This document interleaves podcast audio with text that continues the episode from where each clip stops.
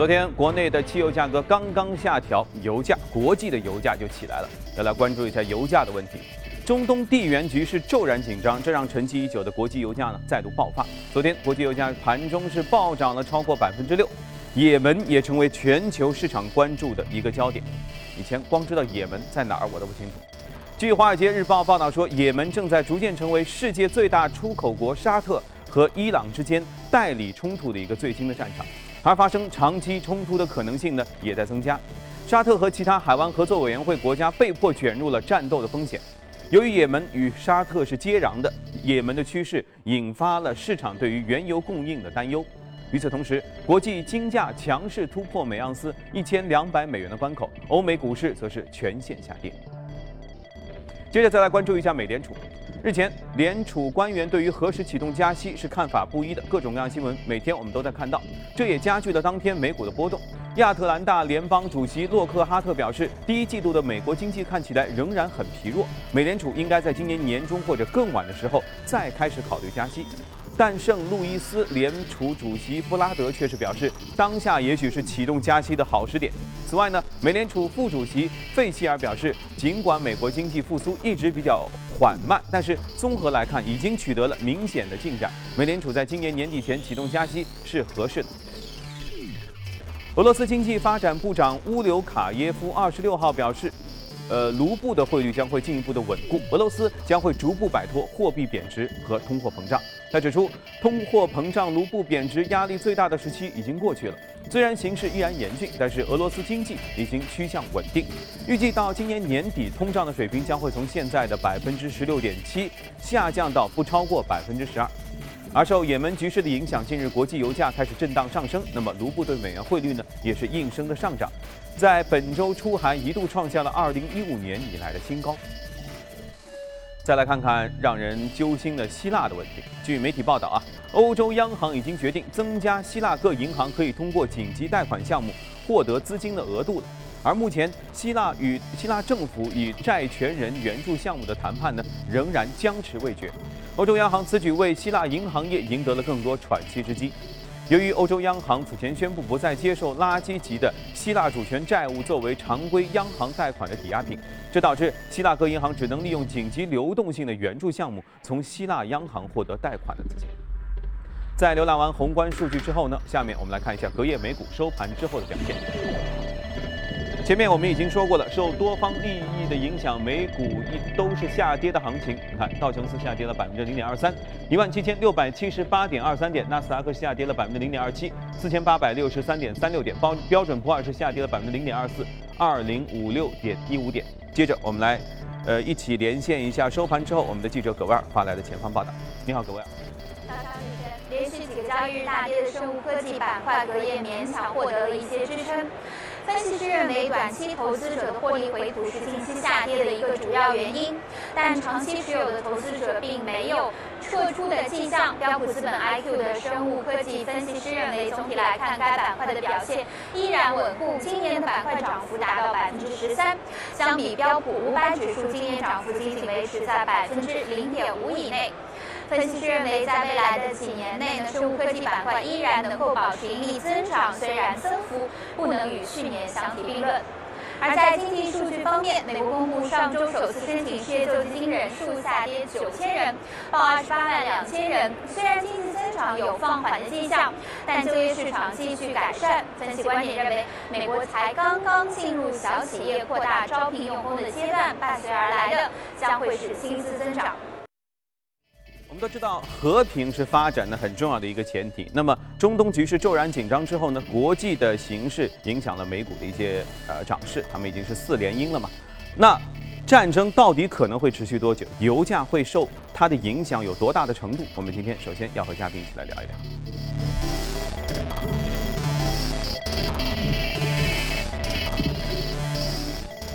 好，欢迎回来，我们的嘉宾已经就座了，这是我们熟悉的吴向军，还有朱勇。大家好，好，刚才我们说了，骤然之间，突然之间就打起来了，而且这个事情我看我了解一下，大概的情况是，也门政府向这个沙特说，你们来帮我一下吧，于是沙特突然之间就出了手，这个这个这个这样一个紧张的国际局势，在此之前有什么样的一些苗头吗？这个苗头其实是很多的。说是呢，它实际上是呃，穆斯林有两个大派别，一个是什叶派，一个是这个逊尼派。那么沙特是逊尼派的领导，那么伊朗呢是呃什叶派的领导，伊朗在东边，沙特在西边。所以说这两大派之间的这个冲突啊，一千多年都没有停过。嗯，这只是一个小冲突而已。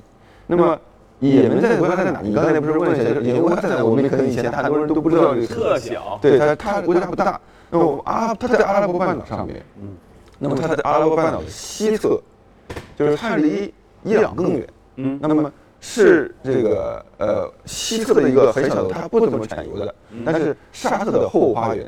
啊，那么阿拉伯半岛以前是没有国家的嘛，对吧？就是一直到游牧民族。对，这个我们知道一战以后啊，二战的时候呢，才逐渐形成了不同的国家，它的一些部落形成国家。那么正好沙特这边阿拉伯半岛北部这边呢，它有很多的油啊，像伊拉克呀、沙特呀其他的国家。那南部这边像也门国家没有油，它或者非常非常少。那么所以说，呃，这个以前大家都不怎么关注它。那么为什么这次在突然关注它？一个，也门它是处于叫做红海这么一个咽喉要道的这个地方。嗯，沿海的。对，它是有一个叫海峡叫伊登海峡，进入红海，然后遇到苏伊士运河的这么一个咽喉要道，因为它是个油轮呃必经必经之处。那么这个问题会不会造成这个红海海峡的关闭呢？但是大家也不这么认为，为什么呢？红海因为它太重要了。不是说也门能控，它虽然它在这个咽喉要道，它它也不能控制这个地方，是全球各国的海军呢，像西部西方的那种海军的严控的这个这个对对，不可能让你们的冲突对它造成任何的影响，这是第一个。第二个就是说，对产油现在是没有任何影响，因为沙特嘛，它的产油也在北部，那么呃，沙特和伊朗之间的起冲突，只能够通过代理人进行冲突。嗯。而且他们之间代理人冲突已经很多很多年了，这不过是一个很小的一次这么一个小事件而已。那么这两个国家真正起直接冲突的可能性是很小的。嗯，所以说这个产油方面的大的变动，我觉得也不会很多。那么更重要的呢，它是一个心理上面的，再加一个这个风险的防范。你前段时间可能是油价这个超跌了，跌得过多了，那么现在想想哦，油价实际上有很多其他的风险。我们不光呃需要考虑就是需求，还要考虑这些地缘政治的风险。其实因为我看了一下军事实力对比，它根本就不在一个档次上，就相当于大象踩了一只蚂蚁，不管踩死没打死没踩死，它会影响大象自身本身的正常日常活动吗？其实是不太可能的，可能只是一个心理上的问题。对，就是我刚才说的是个心理，对，是对风险的这个意识程度。还有另外一个呃，最近一段时间也是地缘政治。呃，对，呃，油价的一个重要的影响呢，就是伊朗和美国的核谈判接近尾声了。啊，那伊朗的这个他放弃核武器早就已经定局了。那么就是最终签字没有签。嗯。那么签字现在需要什么？就是美国呃为首的放弃制裁。伊朗说：“我的目的是让你放弃我的制裁嘛。”那么放弃制裁就相当于呃伊朗的原油会回到全球世界。那么对于全球市场呢，也是一个比较大的冲击，因为伊朗是很大的产油国嘛。但是呢，这个冲击呢，也是一个比较呃缓慢的过程，因为它有有几年没有产油了，很多油井都关闭了。它关闭的话，也不是说嗯一打开就打开了，嗯，还有一些这个呃这个先保养，对保养一下，然后还有一些投资啊，一些什么其他的事情，是一个比较。呃，比较慢的这个过程，但是也也不是说几年才行，可能可能就几个月或者一两年的时间。所以战争其实是一个政治博弈当中一种小小的表现形式而已。嗯，但是油价的波动对经济的影响应该说还是实实在在的。对，油价呢，呃，这个一方面它的低油价对于某些出口国，嗯，还有产油国，它是确实一个负面的影响，但对全球大部分的这个消费者呢，尤其像中国的消费者，还是很正面的影响。很正面的影响。嗯，好，这方面我们要和朱勇来连线一下了。那昨天，昨天这个国际的油价的短暂的波动，对中国市场会不会带来一些什么影响？好的，阳光中东的突发事件对于国际资本市场的影响是显而易见的。昨天的油价大涨，黄金也是连续几天的上涨，已经突破了一千两百美元的这样一个上方。呃，那这样的突发事件对 A 股市场是否会有传导作用呢？其实，在昨天的盘面当中，像油气概念的一些个股已经有所表现。那我们来给各位简单的梳理一下啊，国际油价大涨的话，哪些行业是比较受益的？呃，我们看到和石油采掘、加工、服务相关的一些企业，新能源板块、煤炭，呃，包括电力板块都是从中受益。呃，而且呢，这些板块从今年以来都是相对比较滞涨，主要呢还是呃油价的连续大跌啊，呃，对于他们来说是一个相对利空的消息。梳理一下相关的一些呃受益的上市公司：石油石化、天然气、新能源汽车、煤炭、核电和水电类的相关的个股，我们罗列了一些啊大家相对比较熟悉的。但是油价的波动比较大啊，都是暴涨暴跌，这只是一个受到突发事件的影响而产生的价格的变动。现在我们看到原油价格是还是在历史的高位，而且美国的这个呃原油这个检修设备季已经开始，对原油的这个呃需求啊也会降低。另外，欧佩克的这样的不减产，都是制约油价持续上涨的一个比较重要的因素。好的，阳光，嗯。好，谢谢朱勇。希望这个战事能够尽快的平息，那大家可以呃更享受更多的和平的生活。好，我们来关注一下异动美股榜上榜单的情况。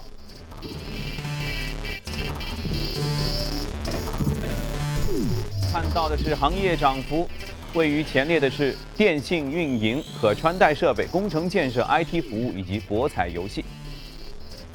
这是行业方面，我们再来看一下个股方面。位于涨幅前列的有生物技术类别、银行类别、生物技术、太阳能和药房。嗯，今天向军要和我们一起来介绍一下的是其中的一家，这是做什么的技术？Solar Age，太阳能。太阳能行业。那么昨天涨幅榜前五名的股票中呢，有两个是新的 IPO 的股票，一个是这个叫 Solar Age，是一家呃以色列的呃太阳能公司。呃，另外一家呢，就是一个叫 Specialty Pharmacy，就是一个特，就是呃特别行业的这样一个 Pharmacy，就是呃药房。那么连续呃两家上市，呃这个而且表现都不错。那么表明美国的市场现在还是呃相当的火热。那么这个一个比较火的市场的一个很重要的一个表征，就是它的 IPO 的市场。比较活跃，那么现在也是呃也是呃还是看得出来的。那么苏莱这家公司呢，我们呃想聊一下，就是它是一家以色列的，专门做这个太阳能板上面的这个直流呃呃转换器的，还有包括太阳能的太阳能板的这个叫 Optima 就是叫最优化的这个这个设备的。那么这个公司呃规模不是特别大，不呃大概几亿美美元那个市值的样子。呃，增增长也比较快。那么我想提一下，就是呃，以色列啊，这个国家作为一个新兴的科技大国啊，确实不容小觑。那么整个以色列呢，我们知道，一个就是它的军事军军工实力很强，另外一个呢，我们看到很多纳斯达克上面的上市公司都是以色列这边来的，从软件到硬件到各个方面的这个创新能力是非常强的。可以说，呃，以色列这个国家就相当于一个这个硅谷之外。啊，美国硅谷之外另外一个硅谷，啊，那么因为一般说犹太人做金融的比较强，对，那现在把科技类也开始在发力了，对，那么呃，我也也在以色列那边有些朋友，而且很多中国朋友来到以色列那边去做生意，发现以色列这个国家呢，它的创新意识、它的创业意识是特别的强的，就是很多年轻人啊，做起以后有个什么新的主意，马上就出去自己创业，那他这个如果说安于现状的年轻人呢，反而被人瞧不起。就跟那个美国的社会氛围对，跟硅谷是一样的。那么你失败就失败，再来一个，再来一个，就是说，当然一般创新来讲的话，呃，你像这个有个有个这个十个里面出一个就很不错了。嗯。但这些年轻人就是就这么做，哎哎，确实有很多很多的都做出来。像呃这个公司呢，这是一个太阳能方面的，而且我们呃知道呃以色列因为它不产油嘛，它又是一个在中东国家一个，它对这个呃。太阳能也好啊，新能源呢，都非常的这个这个有需求。比方说，呃，它的这个这个电动汽车方面，它也有一个新的一个产业，就是说什么，它的电池可以去换电池的，到一个就是像加呃换电池站，开一段时间以后呢，就换一下，开一段时间换一下，那它就加快了这个这个充电的时间。嗯，所以说它有很多个这种这个模式啊，都令人耳目一新的。嗯。嗯。啊。呃，听上去以色列是一个不容小觑的国家，因为引用一句俗语叫“有钱人还懂技术，谁都挡不住 ”。好，那么这新能源它呃它的这个上涨，我觉得朱勇在这方面一定可以给我们带来很多 A 股方面新能源的一些受益的消息吧。是的，阳光，油价的上涨，刚才我们说过啊，对新能源行业是一个利好的刺激。那么太阳能就是其中的一块儿。我们上周就跟许哥一块儿聊过太阳能这个板块的个股啊，最近 A 股当中也是。风生水起啊，因为之前是非常的呃表现不佳，那最近开始有表现，主要是受港股汉能集团、汉能薄膜的影响，去年以来大涨七倍啊，所以关于它的这个消息啊也是不断。我们梳理一下为什么最近的太阳能板块呃风生水起，主要是。国家政策发布了，今年的整个的太阳能的装机的容量预期是大增百分之八十，大大超出了预期。呃，二零一五年是十七点八 G 瓦特，而去年实际完成只是十 G 瓦特，所以大家对于整个。光伏今年行业的增长是非常的期待。右边的这张趋势图啊，就是指的光伏行业的发展，目前已经从补充能源到替代能源的转变，尤其是光伏行业当中的分布式光伏的增长更是出现了暴增。呃，预计啊，一五年的装机量达到八到九 G 瓦以上，同比呃增幅超三倍啊。呃，所以呢，大家关注点都是。分布式光电比较多一些，所以我们梳理了像分布式光伏电站的一些上市的概念股，爱康科技、一晶光电、向日葵等。另外呢，单晶硅及组件的一些大家比较熟悉的个股有隆基股份、中环股份等等。好的，以上是光伏行业的相关的数据面的情况。阳光，好的，谢谢朱勇。那我们先去一下广告，广告之后我们继续回来和嘉宾一起分享。从华尔街到陆家嘴，我们来浏览一组全新、呃最新的全球公司的资讯。可佩戴、可佩戴的这个视频相机制造商 GoPro 啊，我相信大家都非常熟悉一个小小的相机。它的股价呢，周四盘中大涨，到收盘时涨幅略微收窄，是百分之二点二。此前，券商 Bayer 的上调了 GoPro 的股票的评级，从中性上调到了跑赢大盘，就非常看好它。理由是可穿戴业务增长前景很强劲，而且估值相对呢具有吸引力。从三月九号创下七个月的低位以来，GoPro 的股价呢已经上涨了百分之十五，但是呃年初至今累计下跌了百分之三十一，也就是这个跌幅还没涨回来。据台湾媒体报道，苹果今年下半年将会推出三款 iPhone，分别是 iPhone 6s、iPhone 6s Plus 和 iPhone 6c，其中。iPhone 6s 和 iPhone 6s Plus 是当前版本的升级版，而 6c 呢，则应该是一个四英寸的相对低端的版本。三款产品都将会支持进场通讯和指纹识别功能。如果您近期还才想升级手机的话，那是否应该考虑稍微放缓一下脚步？隔夜又有数家美国律所宣布，代表投资者对优酷土豆提起诉讼，这令优酷土豆的股价呢大跌了百分之二点四左右。伴随着去年包括阿里巴巴和京东在内的十四家中概股成功登陆美国资本市场，诉讼的战火也随之打响了，这成为今年以来中概股纷纷走低的一个原因。据外媒的消息，消息人士透露，受全球大宗商品的价格大幅度下挫的影响，矿业巨头力拓将会裁员至少一千五百人，裁员的规模超过了预期，裁员有望给力拓公司每年节省数亿英镑的开支。一千五百人就能节省数亿英镑，大家想一想，他们平均一个月挣多少钱吧？看过了全球公司动态之后，我们继续和嘉宾一起来聊一聊今天值得关注的美股，来看一看美股放大镜。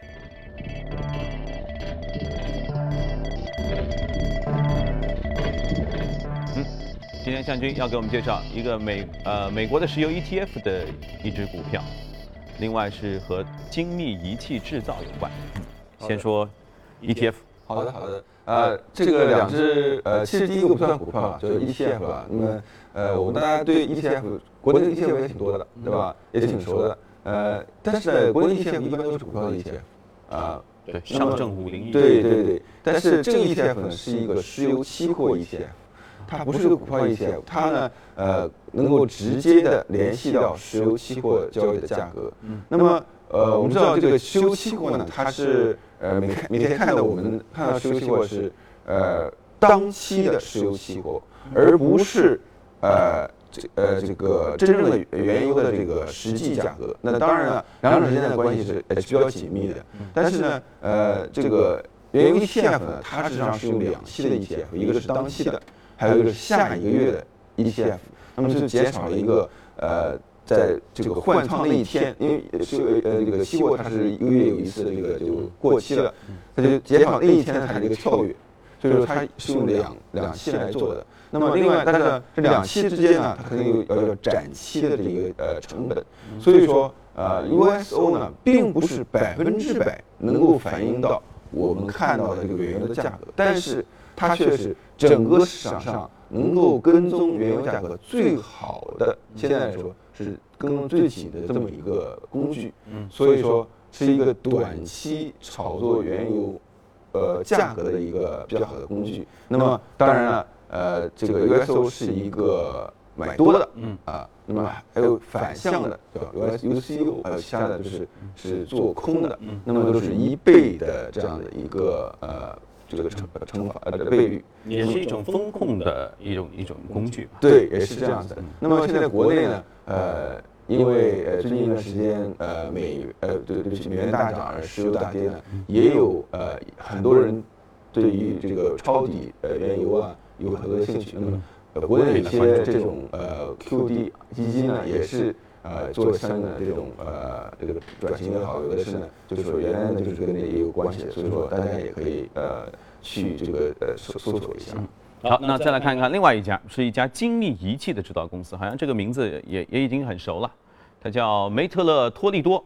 这应该是一家老牌公司吧？看上去像是一个创始人的名字。啊，梅特呃托利多呢，事实上是两个公司的呃一个合并的，一个是呃在美国俄亥俄的，另外一个呢是在呃瑞士的。那么现在总部呢是在呃俄亥俄的，它是全球精密仪器的一个领军的一个人物。嗯。呃，过去的几年呢，它的表现非常的好，而且非常的稳定。嗯。这个不是一个大家在市场炒作的一个名字。嗯。呃，因为工业企业它不是很 sexy，不是很性感，这么说。呃，这个股票中呢有一句话叫 sexy，就是什么呢？Internet 股票，对吧？